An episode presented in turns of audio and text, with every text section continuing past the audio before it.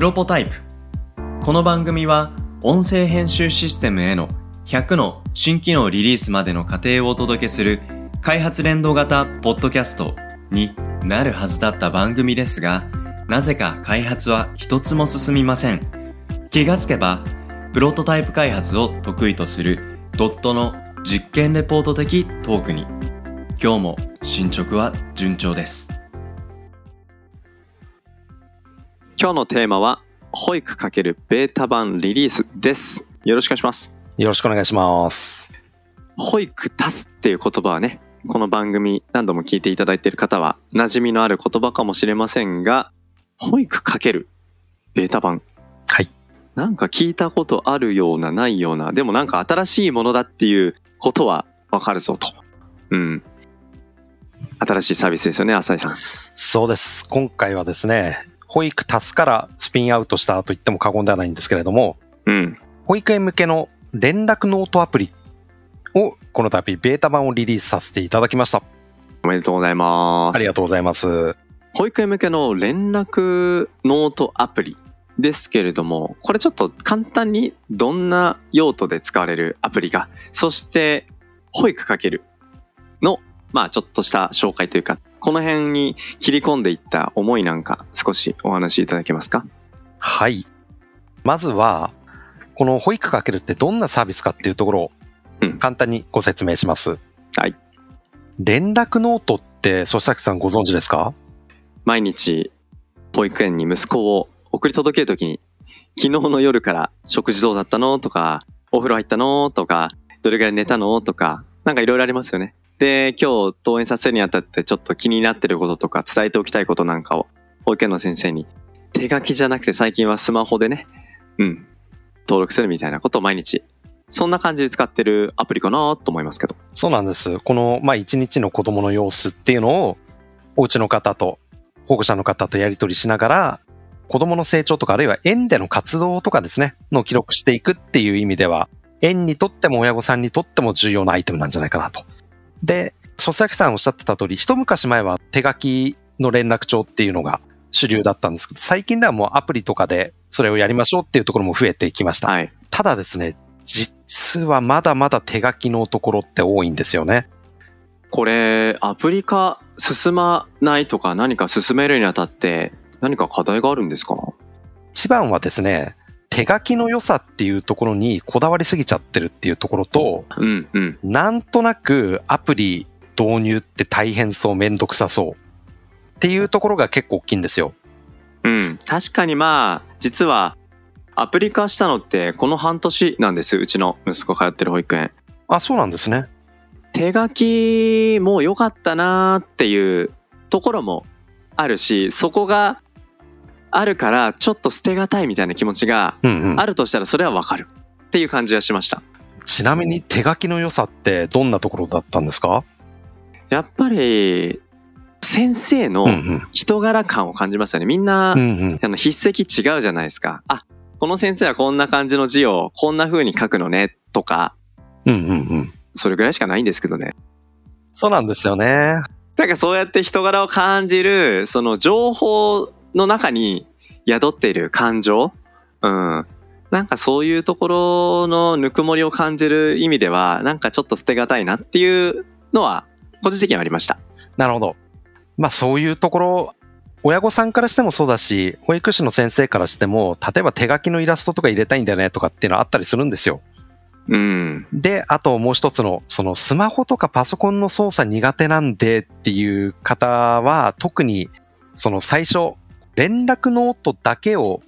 取り上げてるアプリっていうのはまだは結構少ないんですけど、逆に大手さんが出してる保育園向けの ICT システムに、まあ連絡帳入っていたりするんで、それ入れたらこれも使えますよって形なんだけど、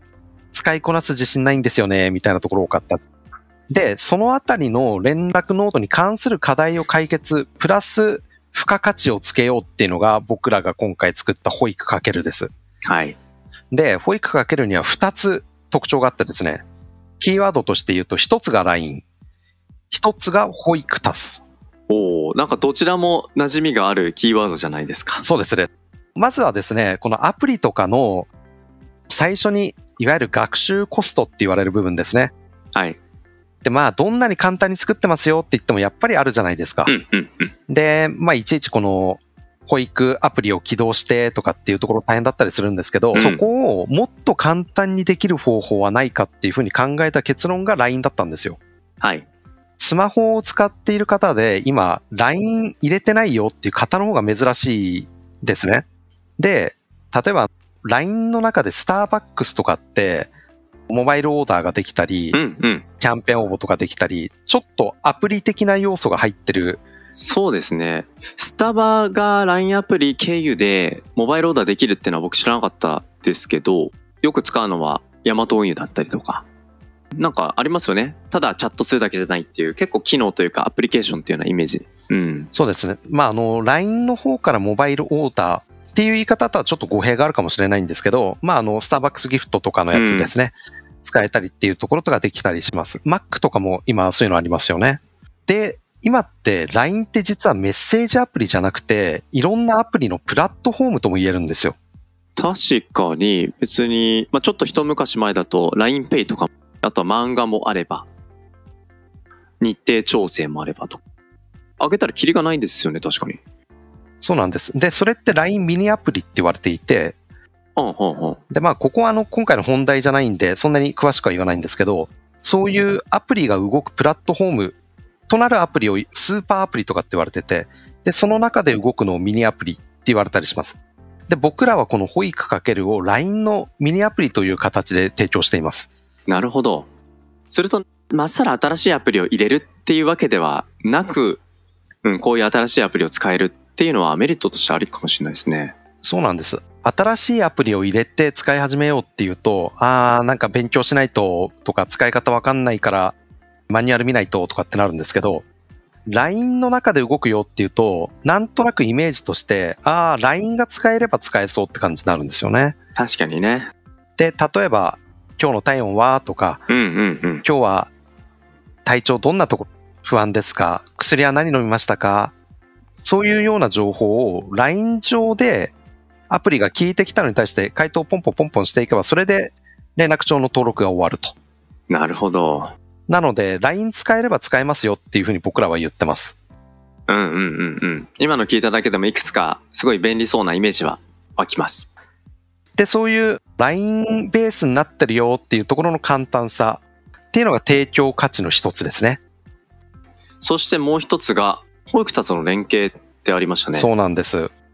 これ僕らが保育園アプリを出すときに他の会社さんでは絶対に真似できないところって保育タスの存在なんですよ。相当ナレッジが溜まってますから、ここにね。今、とてもいい気を言っていただいたんですけど、そうなんですよ。保育タスって全国の保育士さんたちのナレッジ、ノウハウが溜まっているわけなんですよね。で、この保育かけるには、保育タス AI と言われる AI が内蔵されています。それはなんか新しく聞きましたよ。保育タス AI ですか？連絡ノートって、保育士の先生が書く内容って、考えてみてほしいんですけど、基本的には、今日こんなことがありました。それで今日こういう風にしましたよ。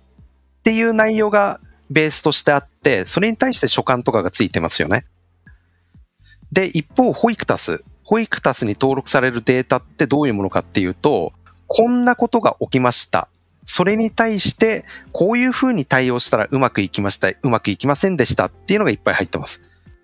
とても似てませんかっていう。似てますね。で、そうすると多分、粗崎さんはもうなんとなく保育タス AI の機能を読めたと思うんですけど、改めて説明させてもらってもよろしいでしょうか。いや、ちょっと全然想像湧いてないんで、一から教えてください。えーまあ先生がその日に記入した連絡ノートの内容っていうのをですね、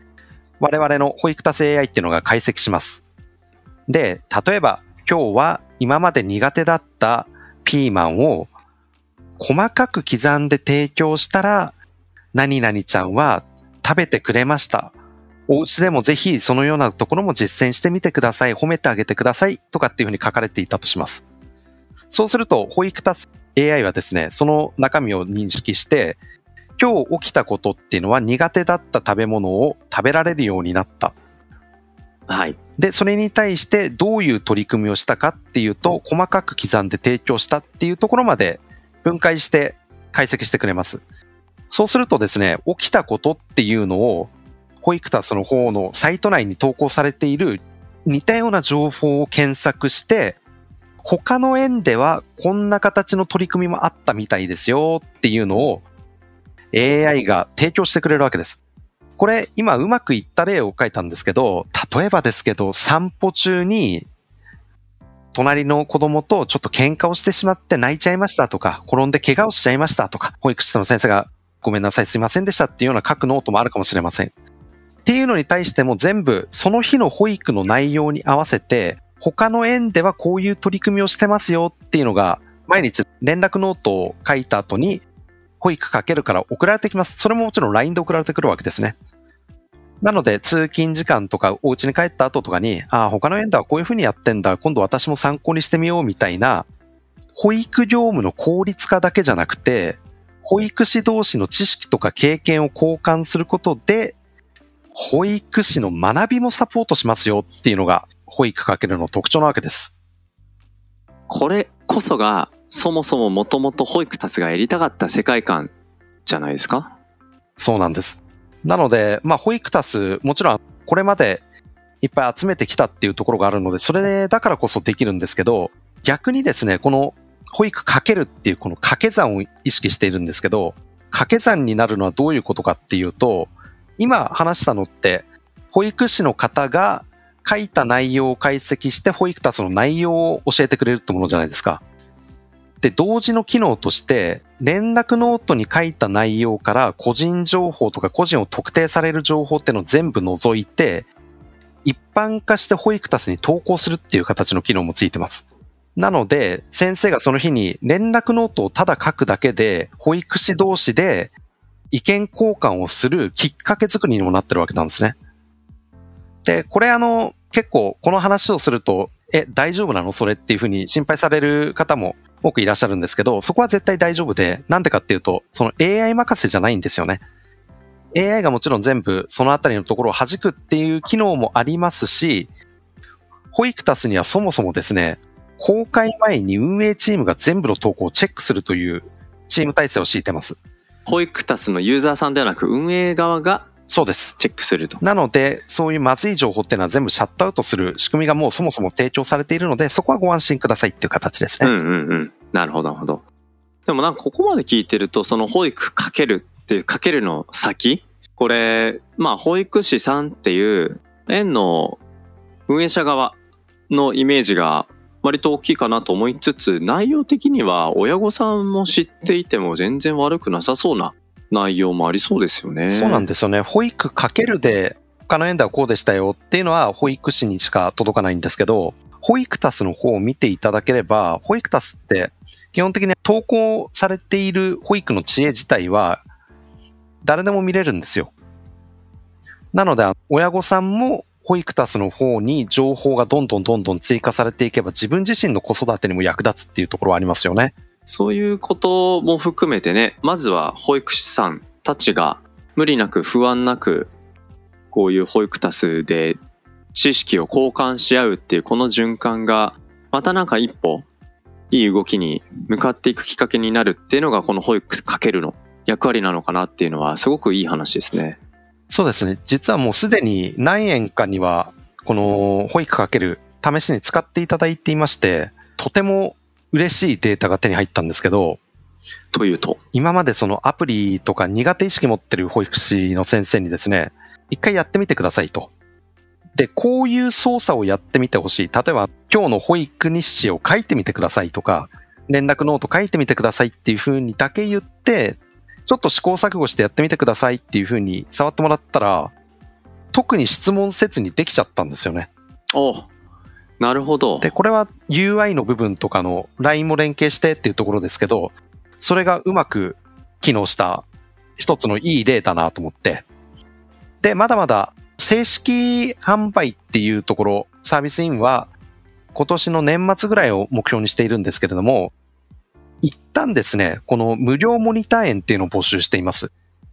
それは気になる保育園も少なくないと思いますよ。そうなんです。特にこれまで紙の連絡帳でやっていたんだけれども、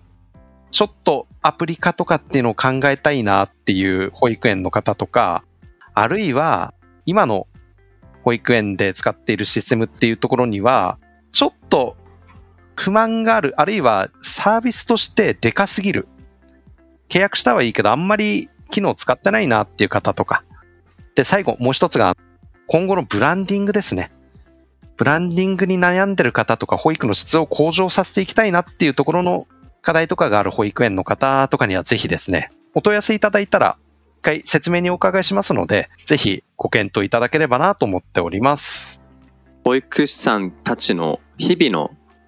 学びをどうやって園として取り組んでいるのかっていうことを保護者さんにアピールする材料にもきっとなると思うと、それは確かに保育園のブランディングものつながりそうな感じがしますね。そうなんですよね。やっぱり保護者の方から見ても便利で、かつ機能とか、紙よりもこっちの方がいいっていうふうに言っていただけるんだったら、それに変えた方がいいと思いますんで。ねえ、はい。まあ今聞いてる中でもね、実際にどうやって LINE アプリでどんな風に保育日誌入れるんだろうって気になった、そこのあなた、ぜひモニター募集をしているということなので、まずはね、ぜひ聞いてみていただいて、で、その場で体験してみていただいて、はい。理解を深めていただきたいなと、そんな風に思いました。はい、ありがとうございます。あということで今日は保育×ベータ版リリースお届けしました。ありがとうございました。りがとうございました。